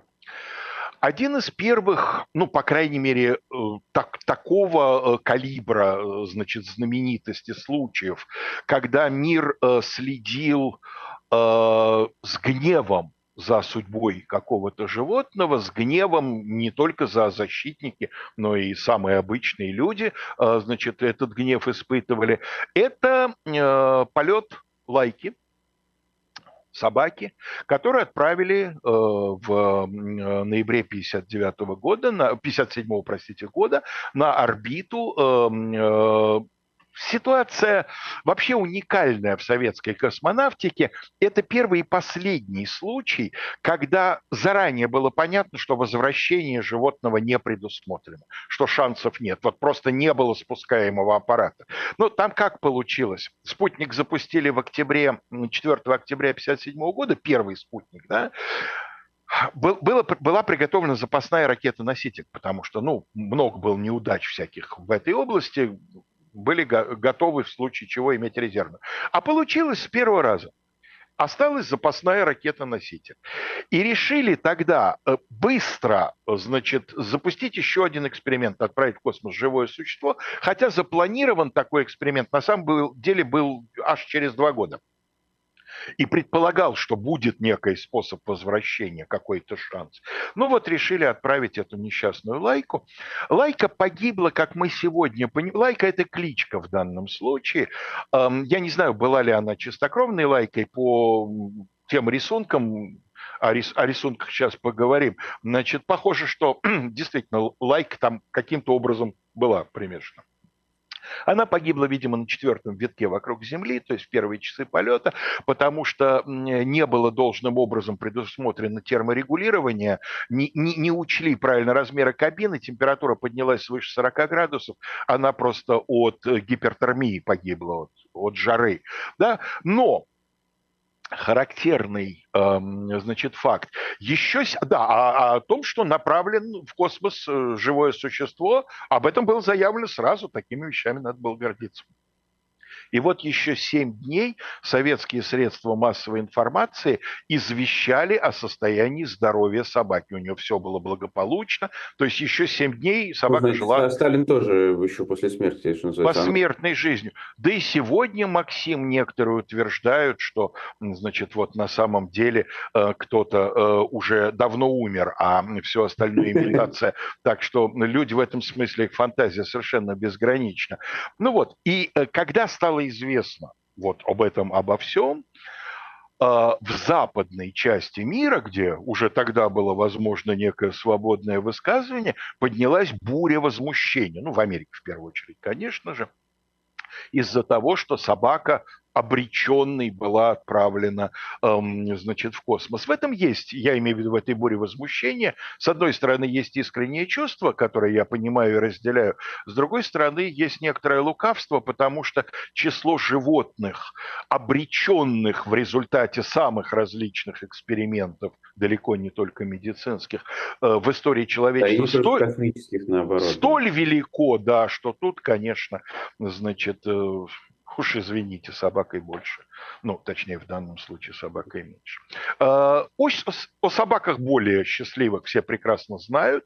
Это белка и стрелка. Далеко не все знают, что перед ними была другая пара, которая была отправлена в космос и которая там а, погибла. Это, а, значит, лисичка и чайка. Ну вот белка и стрелка – первые живые существа, которые э, значит, вышли на околоземную орбиту и вернулись с нее живыми. В дальнейшем они дожили до глубокой собачьей старости. У белки были щенки, и одного из потомков белки подарили, я не помню, по-моему, Хиллари Клинтон, да, или что-то в этом роде. В общем, в Америку собачка поехала. Мне очень понравилось, как было составлено сообщение ЦК КПСС и Совета министров, а, вот скольким животным, не животноводству как сектору экономики, а отдельным животным, было посвящено такое постановление. Но, правда, даже вот ЦК КПСС вместе с Советом министров верны традициям советской новостной э, значит, э, хроники. Обратите внимание, Центральный комитет Коммунистической партии Совета Советского Союза, Совет министров СССР горячо поздравляют ученых, конструкторов, инженеров, техников, рабочих, весь коллектив работников, создавших мощный космический корабль и осуществивших впервые в истории полет и успешное возвращение на Землю этого корабля с живыми существами. И далее в тексте постановления ни разу, не только по имени они не названы, но и не сказано, что это собаки. Ну, Поэтому... Поздравили во-первых, их не, вы тоже обратили внимание, что их не поздравили, а во-вторых, люди с богатой фантазией могли предположить, что это были, скажем, тараканы, да, они что живые существа. Вот. Ну и потом уж не говоря о том, что в любом, так сказать, полом космическом аппарате какие-то живые существа, микроорганизмы на момент старта имелись. Вот. Э, перейдем к другой собаке. Это знаменитый скотч-терьер Джорджа Буша-старшего, Барни. Ну, Барни в Америке прославился тем, что э, президент Буш как-то э, упомянул о нем как о важной таком рубеже э, в ходе вот той самой войны в Ираке, которая была при Буше-старшем, да, буря в пустыне. Э, он сказал следующее: "Я не уйду в смысле, я не выведу войска из Ирака, да, я не уйду, даже если Лора и Барни, Лора это его жена, Лаура Буш, да, и Барни будут единственными, кто поддержит меня. Вот таким образом собака превратилась в некий символ. Ну, а э, с нашей стороны, конечно, такой выпад наших американских партнеров не мог остаться незамеченным, и поскольку Мария Захарова в то время еще была мало кому известна, э, непосредственно Владимиру Путину пришлось заниматься постановкой американцев, э, так сказать, на место. И он, э, по слухам, да, по слухам, э, так сказать, тех, кто при всем присутствовал, сказал, что... Парни? Что? Решил отравить Барни? Нет, боже сохрани. Ну что вы прямо сразу да, отравить? Нет. Наш при... Хотели бы отравить, отравили бы, я вам так скажу, Максим. А Барни умер, э, так сказать, своей смертью, окруженный э, почетом и скорбящими людьми. Так вот, Путин якобы сказал, что мировой лидер должен владеть крупными, крепкими собаками, а не мелкими породами. Ну, шотландский терьер, в общем, не очень крупная собака. Кто не верит, спросите Бунтмана, у него их два. Так вот, эм, э, а когда они лично встречались в резиденции Владимира Владимировича, то Путин представил Бушу, естественно, то, чем должен владеть мировой лидер, а именно лабрадора Кони, и говорят, что он при этом заметил, что Кони и больше, и сильнее, и быстрее, и вот что в английском варианте меня мой глаз зацепился за э, сравнительную степень прилагательного. Он сказал в переводе meaner. Mean, ну, злее, может быть, имелось в виду, но вообще-то первое значение подлее. Угу. Да? А, еще одна зверюшка – которые, если верить, но верить не надо, конечно, потому что это совершенно противоречит биологической науке, которая, если верить ее поклонникам, обладает совершенно каким-то библейским возрастом, потому что первое упоминание о феноменальных способностях этого зверя – это 40-е годы 19 века, 1842, если не ошибаюсь, год, сообщается в местных газетах, что в Пенсильвании Э, местные жители, выходцы из Германии, э, у них есть вот ручной зверек, по которым они определяют сроки наступления весны. Это сурок, который, значит, которого будет в феврале месяце и смотрит на его реакцию. Если он вылезает из норы и, увидев свою тень, сразу залезает обратно, это означает, что еще полтора месяца продлится зима. А если он спокойно вылезает и остается снаружи, то это означает, что весна вот-вот придет. Сначала это была местная, так сказать, традиция, затем постепенно все восточное побережье начало следить за реакциями суркофила, затем подтянулся Средний Запад, затем все Соединенные Штаты. Ну а в 93 году, тоже в феврале, к этой самой к этому самому рубежу. Выходит в свет совершенно изумительный фильм с Биллом Мюрреем в главной роли, да, «День сурка». И с тех пор к городку Панксатони в фильме в этом смысле все правда. Э, журналист едет освещать ритуальное, ежегодное, хорошо известное всем событие. Вот э, выражение «День сурка» прочно вошло в нашу жизнь, как и само явление, которым мы это называем. Осьминог Пауль, ну, тут, я думаю, практически все помнят. Это замечательная, очень симпатичная головоногая обыкновенного осьминога Octopus vulgaris. А, и э, статистика, я должен сказать, его предсказаний. Напомню, что ему в аквариум опускали два ящика с кормом, с флажками тех стран, которые должны сойтись в футбольном матче, и тот, к которому он обращался сначала, соответственно, победитель, да, предполагаемый, что э, он прокомментировал два футбольных мероприятия, два футбольных форума, э, значит, Евро-2008 и Чемпионат мира 2010, и эм, что э, результат прогнозов у него гораздо лучше, чем у многих людей-предсказателей, ну и, в общем, мне кажется, бьет даже гидромедцентр. 14 э, матчей, о 14 матчах он сделал предсказания, из них 13 с участием эм, сборной Германии, 14 это финал чемпионата мира, где Германии не было, и только в двух он оказался неправ. Mm-hmm. То есть 12-2, я считаю, что это доля прогноза, который значительно выходит за, так сказать, теорию вероятности. Сергей Смирнов может э, соревноваться с э, Паулем. С Миногом. Да. На самом деле, действительно, это, это известная история, особенно для тех, кто сидит в Твиттере. Э, он, Сергей Смирнов написал пары, там, по-моему, четверть финалистов, которые он ждет. И в итоге ошибся только в одной, в одной сборной, в самом начале чемпионата. И все просто гадали, как такое возможно. Но действительно вот... А у вас, надеюсь, был катализатор? Вы там как-то ему... Нет, нет, нет, он публично это сделал. Он это сделал публично в Твиттере, и поэтому это и стало таким мемом. Я э, очень жалею о том, что когда мы с Сергеем Сергеевичем оба были никому особенно неизвестными учителями истории, работали в одном кабинете одной и той же школы, я не знал об этих его фантастических суперспособностях. Я, я мог бы как-то, значит, к этому тогда вот прилепиться, будучи абсолютным профаном в футболе. Ну и, конечно, очень многим памятна история, которая действительно, вот с которой Россия некоторое время засыпала и просыпалась, следила в прямом эфире. Это история дружбы Амура и Тимура. Да, когда никому еще неизвестного козла купили у местного фермера, я бы сказал фермерки, если бы не боялся теперь использовать феминитивы после решения Верховного суда, а то запишут куда-нибудь к Тимуру. А, значит, э, и э, его купили на корм. Ну, хорошо, не, не будем ханжами, тигра кормить надо. Да? Помните монолог Жванецкого, конечно. Тигру не докладывают мясо. Вот. И э, в результате Тимур, когда Амур начал проявлять ему первый, непонятно, кулинарный или еще какой-то интерес, Тимур, так сказать, встал и начал отстаивать свое базовое право на жизнь, в результате чего они подружились, и дружба это продолжалась несколько лет. За это время, э, значит, э, у них появились аккаунты, э, значит, телевизионные включения периодически с, с, происходили. Был создан пластилиновый мультфильм, значит, в Хабаровске был показан мюзикл, как подружились Амур и Тимур, ну и так далее. Да, как эта дружба закончилась, там разные есть версии.